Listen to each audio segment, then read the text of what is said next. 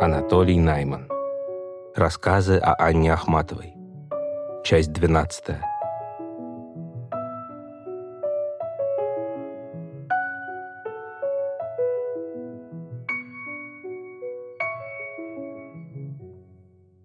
С начала 1962 года я стал исполнять у Ахматовой обязанности литературного секретаря. Поначалу от случая к случаю, потом регулярно. Обязанности были невеликие, ответить на второстепенное письмо, позвонить, реже съездить по какому-то делу, переписать на машинке новое или вспомненное стихотворение, отредактировать очень внешне, главным образом скомпоновать заметки, чаще мемуарные, все это раз в несколько дней и всякий раз недолгое время. Когда я предлагал сделать, не откладывая еще то-то и то-то, она величественно изрекала. Запомните, одно дело в один день. Ежедневно приходило несколько читательских писем, в основном безудержно комплиментарных. Мне 67 лет, всю жизнь целовала и целую ваши стихи. Когда я дочитал до этого места, она вдруг переспросила, сколько? «Шестьдесят семь». «Шалунья», — проговорила она через «ы», «шелунья». На некоторые диктовала ответ, всегда короткий. Вообще, все личные ахматовские письма короткие. Кто-то написал, что в трудные моменты жизни находил утешение в ее стихах. Она немедленно продиктовала «Меня же мои стихи никогда не утешали. Так и живу, неутешенная, Ахматова. Время от времени приходили письма из зоны. «Вы меня не знаете» и так далее. Иногда длинный человек изливал душу. Однажды прислал письмо только что освободившийся из заключения, писал из Томска, не то Иркутска, что уже рассказывал о себе, еще когда сидел, теперь просит о помощи. Она сразу же велела выслать деньги телеграфом. Первое письмо от нее я получил, когда был в Москве. Она же переехала в Комарово из ленинградской квартиры. Оно начиналось четверостишием. Похоже было, что она сочинила стихи и на том же листе решила написать письмо.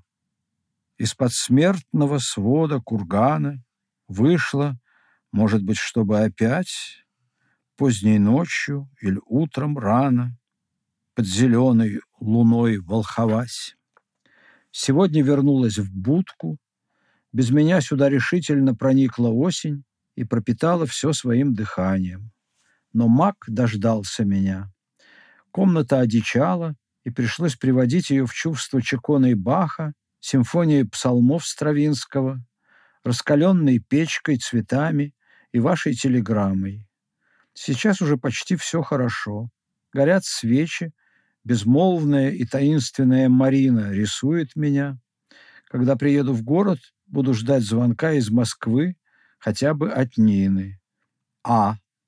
21 сентября 1963 Вместо решительно сперва было бесповоротно.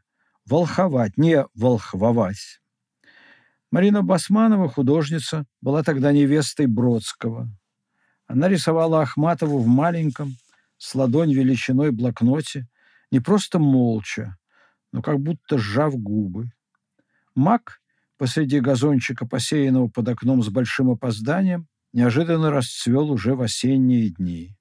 Хозяйство в Комаровском домике вела Сара Иосифовна Аренс, почти семидесятилетняя старушка, маленькая, с утра до вечера в переднике, всегда с улыбкой на морщинистом личике, со всегда печальными глазами.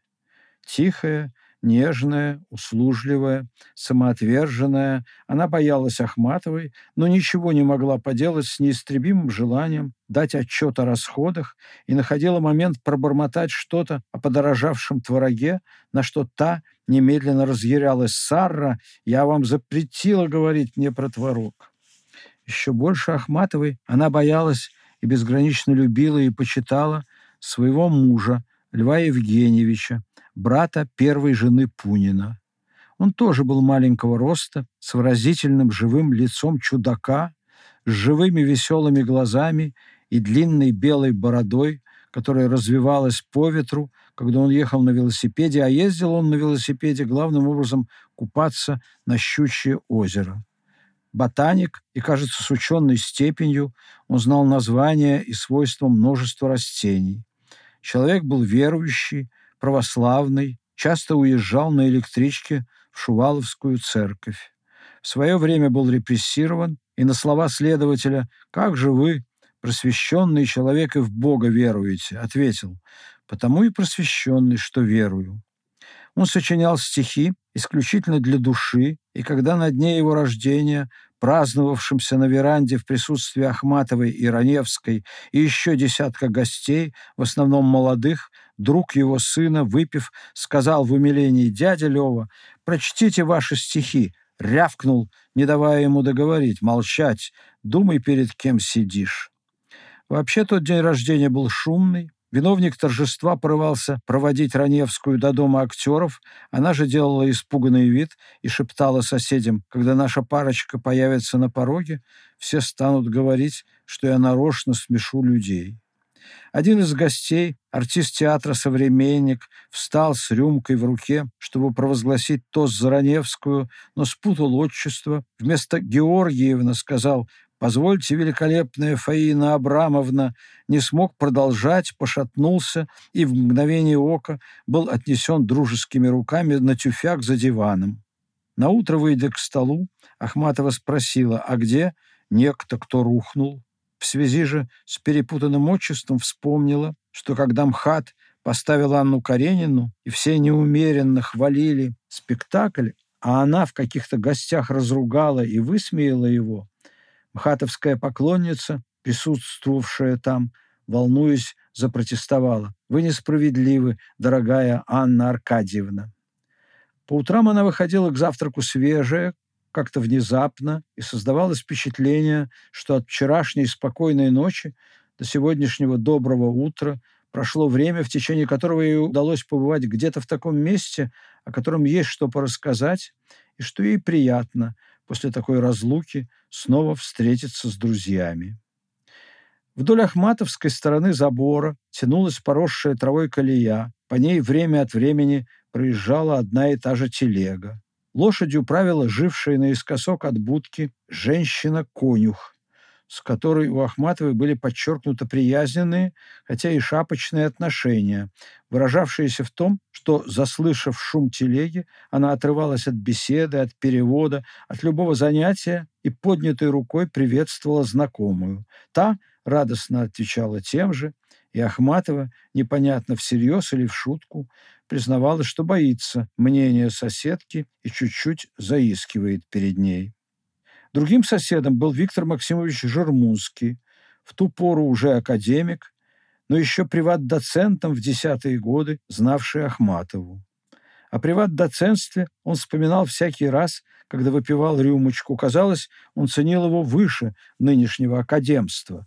Может быть, потому, что это было славное время и его молодость. Однажды к Ахматовой приехал славист-англичанин, женатый на русской из первой эмиграции. Он должен был навестить и Жермунского, чья дача была в трех минутах ходьбы. Ахматова попросила меня показать дорогу. Жермунские в этот час сели ужинать и пригласили нас обоих к столу. Было время белых ночей, светло, только что прошел дождь. Англичанин передал привет от своей тещи, вдовы университетского учителя Жермунского, Жемуский благодарил. Он был не только моим учителем, но и старшим товарищем. Я писал у него курсовую работу по этике, эстетике и математике. Потом вдруг спросил, сколько же лет вашей жене? Они уехали в двадцатом, она была вот такого роста, лет десяти. Значит, сколько сейчас? И мне, и жене Жермунского стало ясно, что она порядочно старше мужа, который, очень смутившись, повторял «Нет, нет, не может быть. Жена Жермунского перевела разговор на другую тему, но хозяин, возраста гостя, кажется, не оценивший и неловкости не замечавший, вернулся к прежней и попросил меня, как имеющего техническое образование, сосчитать, сколько ей лет сейчас, если в двадцатом и так далее. Я понимал, что эта история как раз для Ахматовой, и, вернувшись, сразу стал рассказывать ее. Она жадно слушала, и даже по мере развития сюжета медленно наклонялась в мою сторону. Получалось, что ей не меньше 55, подытожил я. Она откинулась в кресле и тоном человека, присутствовавшего при рождении, произнесла с ударением на первом слове «шестьдесят пять, если не семьдесят». Они там все себе убавили на десять лет. То же самое, тем же тоном она говорила о Бальзаке. Он был обманут женщинами. Его увядающая тридцатилетняя – это, конечно же, сорока, а то и пятидесятилетняя дама. Она настаивала на том, что ей тридцать. Расчет был на доверчивость великого писателя. Тридцатилетняя, вы сами видите, никакая не увядающая, а цветущая молодая женщина. Не изменилась же она за полвека. Это, надо думать, постаралась наша прекрасная госпожа Ганская. С большой неохотой раз в день она выходила на прогулку, хотя врачи настаивали на двух-трех. Маршрут был, как правило, до Озерной и обратно, аллейкой, проложенной в сосновом лесу. В нескольких метрах от Озерной была низенькая скамейка. Она ненадолго присаживалась и, продолжая разговор, начинала водить концом трости по земле влево и вправо, так что вскоре появлялся свободный, отопавший хвоей сегмент чистой сыроватой почвы. Было что-то завораживающее в этом похожем на качание стрелки метронома, скольжении тонкой коричневой палочки и постепенном очищении черной земли, как бы грифельной доски, готовой для письма в окружении желтых иголок. Я ловил себя на том, что это неожиданно становилось существенней и интересней беседы, что под эти шаркающие звуки и вычерчивание дуг беседа может быть все равно какая. Однажды мы отправились в противоположную сторону, а именно к Жермунскому. Был солнечный августовский день, но уже с бессильным теплом, с осенним недостатком тепла. У солдат, рывших вдоль улицы канаву для каких-то труб, был перекур, и многие повалились тут же на землю и спали. Она сказала, вот поэтому русская армия и непобедимая, что они могут так спать. Через несколько шагов у нее с ноги стал сползать чулок, я сделал вид, что не замечаю. Она попросила меня пройти немного вперед и там подождать. Вскоре догнала, но чулок опять пополз вниз, и сцена повторилась, и еще раза два. Вышедшая на звонок домработница Жермунского сказала, «Они спят». Получалось, что спали все, кроме нас. Мы повернули назад. Настроение у Ахматовой было окончательно испорчено. Однако Жермунский, заспанный, явился через полчаса с извинениями а через неделю Ахматова, заговорив о чем-то, вскользь заметила. В тот день, помните, когда с меня спадали одежды? Из соседей по участку с Гитовичами она дружила, с другим писателем и его женой была, что называется, в добрососедских отношениях. Он был инвалидом войны, чудом выжил после тяжелейшего ранения. Ахматова говорила, кажется, со слов жены, что от него осталось 40%, остальное – протезы. Когда я приехал в Комарово почти после месячного перерыва, она среди новостей рассказала, что сосед со скандалом ушел к другой. Вы понимаете, две женщины боролись за 40%. Недалеко от ее домика стояла дача критика, который в конце 40-х годов сделал карьеру на травле Ахматовой. Проходя мимо этой двухэтажной виллы, она приговаривала «На моих костях построено».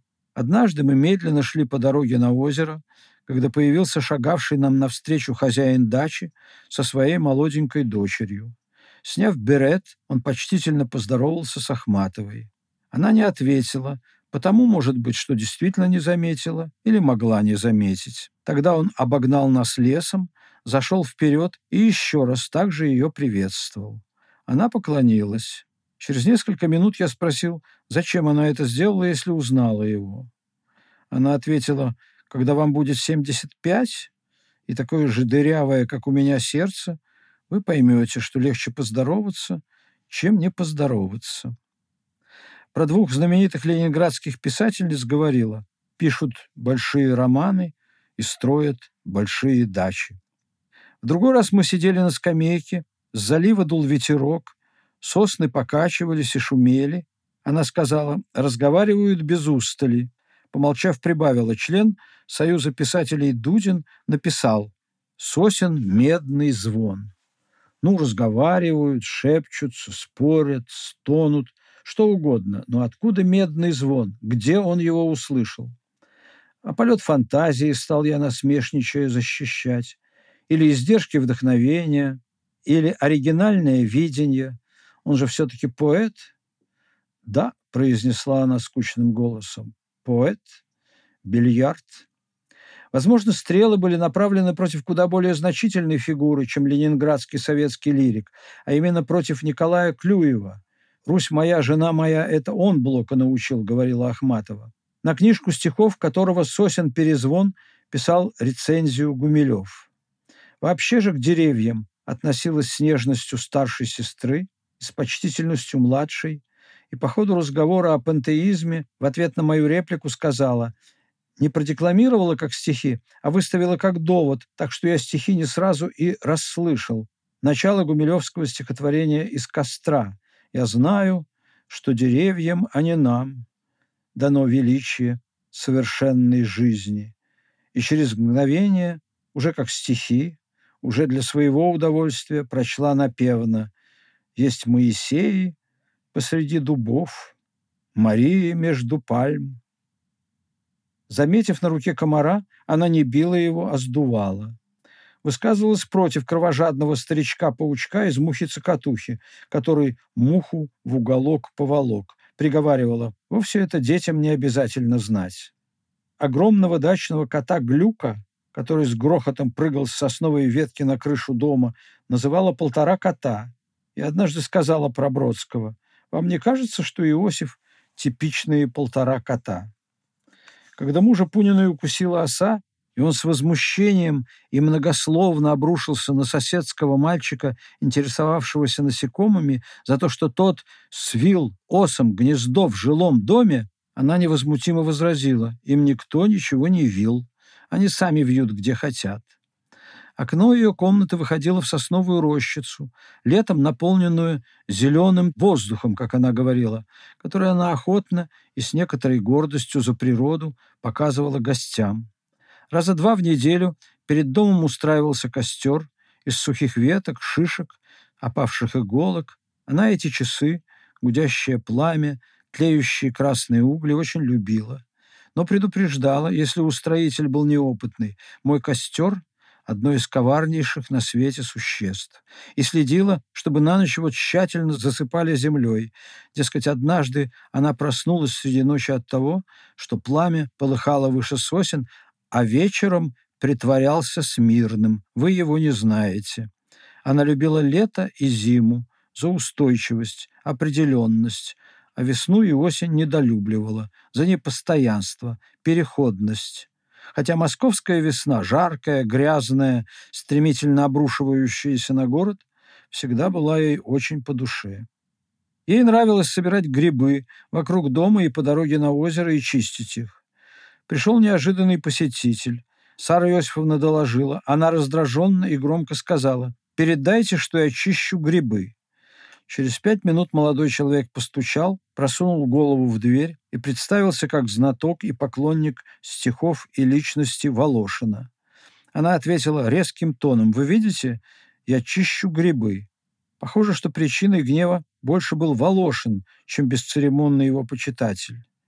«Я последняя херсонитка», часто со значением говорила она, настойчиво повторяя эту фразу еще и для того, чтобы не путали ее, Крым, с Коктебельским, Волошинским. Волошина она не любила как человека, не прощала ему историю с Черубиной де Габриак, ни во что ставила как поэта, считала дутой фигурой, которой невероятно повезло мемуарной литературе. Сначала Цветаева пишет о нем в качестве влюбленной в него женщины, потом Эренбург, реабилитируя все имена подряд, подает его только со знаком «плюс». И все коктебельское заведение, все его приемы и жесты считала недостойными. Стоявший в ее комнате у окна ломберный столик служил и письменным столом, и обеденным. Застольная песенка описывает именно это двойное его употребление. Под узорной скатертью не видать стола. А дальше о стихах, то есть о том, что творилось на нем, как на письменном. Из гостиной комната вдруг превращалась в столовую. Когда приближалось время обеда, на столик набрасывалась скатерка, расставлялись приборы. Ахматова могла сказать таким тоном, как если бы ей только что пришло в голову. «Может быть, ло де ви? Ну и чего-нибудь еще». И доставала из старого портмоне десятку. Я или кто-то из молодых гостей ехал на велосипеде в магазинчик около станции. «Ло де ви?» Ну, по-русски это просто водка и есть. Не обязательно должна была быть водкой, одобрялся и коньяк, а что-нибудь еще означало ветчину, шпроты или другие консервы, иногда специально оговариваемые бычки в томате, тогда самые дешевые, штабелями стоявшие на полках. Приятель, увидев, что я их покупаю, и узнав для кого, заметил понимающе. Наверное, напоминает ей одесское детство.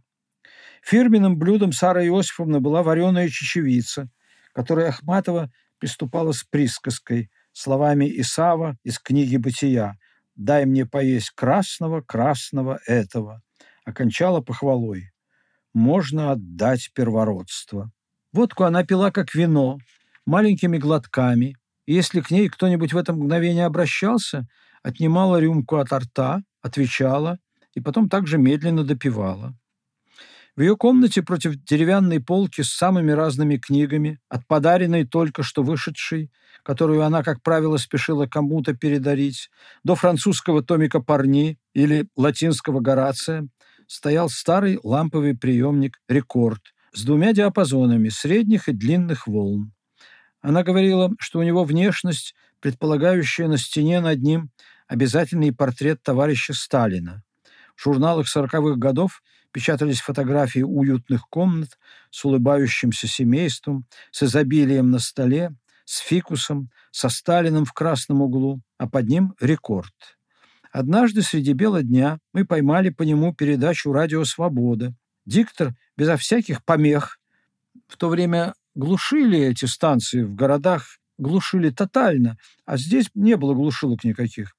Так что диктор безо всяких помех читал нечто зубодробительное из книги Абрама Терца «Город любимов». Уже были арестованы Терц Синявский и Аржак Даниэль. Уже Ахматова показала мне фамилию Синявского под каким-то круглым номером в составленном ею за месяц до того списке ста людей, которым она собиралась дарить выходивший в свет бег времени. Когда передача кончилась, она сказала – я не люблю такого горцевания на костях. Но что касается воровства, так нас на юридических курсах учили, что воровство в России объясняется пониженным чувством частной собственности как следствием первобытно-общинного строя славян, а что пьянство так не нужно юридических курсов, просто поглядеть в окно. У изголовья топчана на низком столе стоял электрический проигрыватель.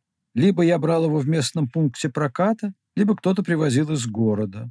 Она слушала музыку часто и подолгу, и разную, но получалось, что на какой-то отрезок времени какая-то пьеса или пьесы вызывали ее особый интерес.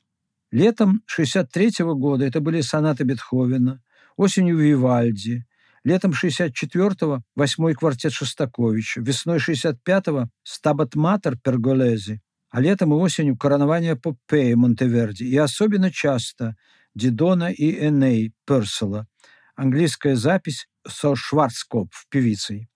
Она любила слушать Богателли Бетховена, много Шопена в исполнении Сафроницкого, времена года и другие концерты Вивальди, еще Баха, Моцарта, Гайдна, Генделя. А даже у Вивальди, как известно, попала в полночные стихи. Мы с тобой в Адажио Вивальди, встретимся опять. Маленькая пластинка так и называлась «Вивальди. Точка Адажио», без ссылок на конкретное сочинение композитора. Пьеса была скрипичная отсюда, но смычок не спросит, как вошел ты в мой полночный дом. Французский переводчик перевел эти строчки как-то так. «Пес не залает, когда ты войдешь», решив, что смычок – кличка собаки. В один из дней она попросила для разнообразия найти какую-нибудь музыку по приемнику. Я стал передвигать стрелку по шкале и заметил вслух, что полно легкой. Ахматова отозвалась, кому она нужна. А вот какая-то опера. Оперы не всегда плохо. Когда, например, неплохо? Когда Хованщина или Град Китиш. Вдруг послышалось из пиковой дамы. «Я подвиг силы беспримерной, готов сейчас для вас свершить». «Ну и ну, что же это значит?» — сказала она, как если бы услышала в первый раз. Впрочем, пиковая всегда хорошо. Онегин, вот ужас. Говорить про Ахматову она писала стихи не точно. Она записывала стихи, открывала тетрадь и записывала те строки, которые прежде уже сложились в голове. Часто вместо строчки еще не существующей, еще не пришедшей, ставила точки, записывала дальше, а пропущенные вставляла потом или иногда через несколько дней. Кстати сказать, две последние строки четверостишия в приведенном письме записаны поверх двух пунктирных, прочеркнутых прежде. Некоторые стихи она как будто находила. Они уже существовали где-то, никому на свете еще неизвестные, а ей удавалось их открыть целиком, сразу, без изменений впоследствии. Чаще всего это бывали четверостишие, например, «Глаза безумные твои» и «Ледяные речи», и объяснения в любви еще до первой встречи. Когда она слагала стихи, этот процесс не прерывался ни на минуту. Вдруг, во время очередной реплики собеседника, за чтением книги, за письмом, за едой, она почти в полный голос пропевала, проборматывала, жужжала неразборчивые гласные и согласные приближающихся строк, уже нашедших ритм. Это гудение представлялось звуковым и потому всеми слышимым выражением невоспринимаемого обычным слухом постоянного гула поэзии. Или, если угодно, первичным превращением хаоса в поэтический космос. С годами этот процесс у Ахматовой уходил на все более конкретные, самоуточняющиеся уровни. Знаменитый ее дольник подавлялся классическим метром, трех- или четырехкатренное стихотворение тяготело к модифицированному сонету, приблизительное созвучие вытеснялось изысканной рифмой. Она рассказывала, что Лозинский говорил про рифмы «сказал глаза» или «наш отдана», так рифмовать, и чтобы выходило хорошо, получается только у вас. А когда продиктовала мне песенку, позднее отданную поэме без героя, «За тебя я заплатила чистоганом», ровно десять лет ходила под наганом, ни налево, ни направо не глядела, а за мной худая слава шелестела. То заметила, я люблю так рифмовать, глухие со звонкими. Заплатила, ходила, глядела, шелестела. Она настаивала на том, чтобы в стихах было меньше запятых и вообще знаков препинания, но широко пользовалась знаком, который называла своим – запятой тире. При этом ссылалась на того же Лозинского, который сказал ей, «Вообще такого знака нет, но вам можно». Когда я однажды указал ей на одно место в рукописи, тут следовало бы поставить запятую, ответ был «Я сама чувствовала, что тут есть что-то запятое». Уставая и меньше контролируя себя, она писала некоторые слова по-старому, например, через «фиту» «Привет, Федя», в одной записке, или прилагательные в родительном падеже через «в» «молодого». Эти описки придавали словам большую выразительность, всему письму – прелесть. Стихи не оставляли ее и во время болезни. В больницах она написала много известных стихотворений, и даже в бреду в тифозном бараке сочинила «Где-то ночка молодая, звездная, морозная, ой худая, ой худая, голова тифозная и так далее, стихи, которые, по ее словам, некий почтенный профессор цитировал студентам-медикам как пример документальной фиксации видений, посещающих больного тифом. Иногда стихи ей снились, но к таким она относилась с недоверием и подвергала строгой проверке на трезвую дневную голову.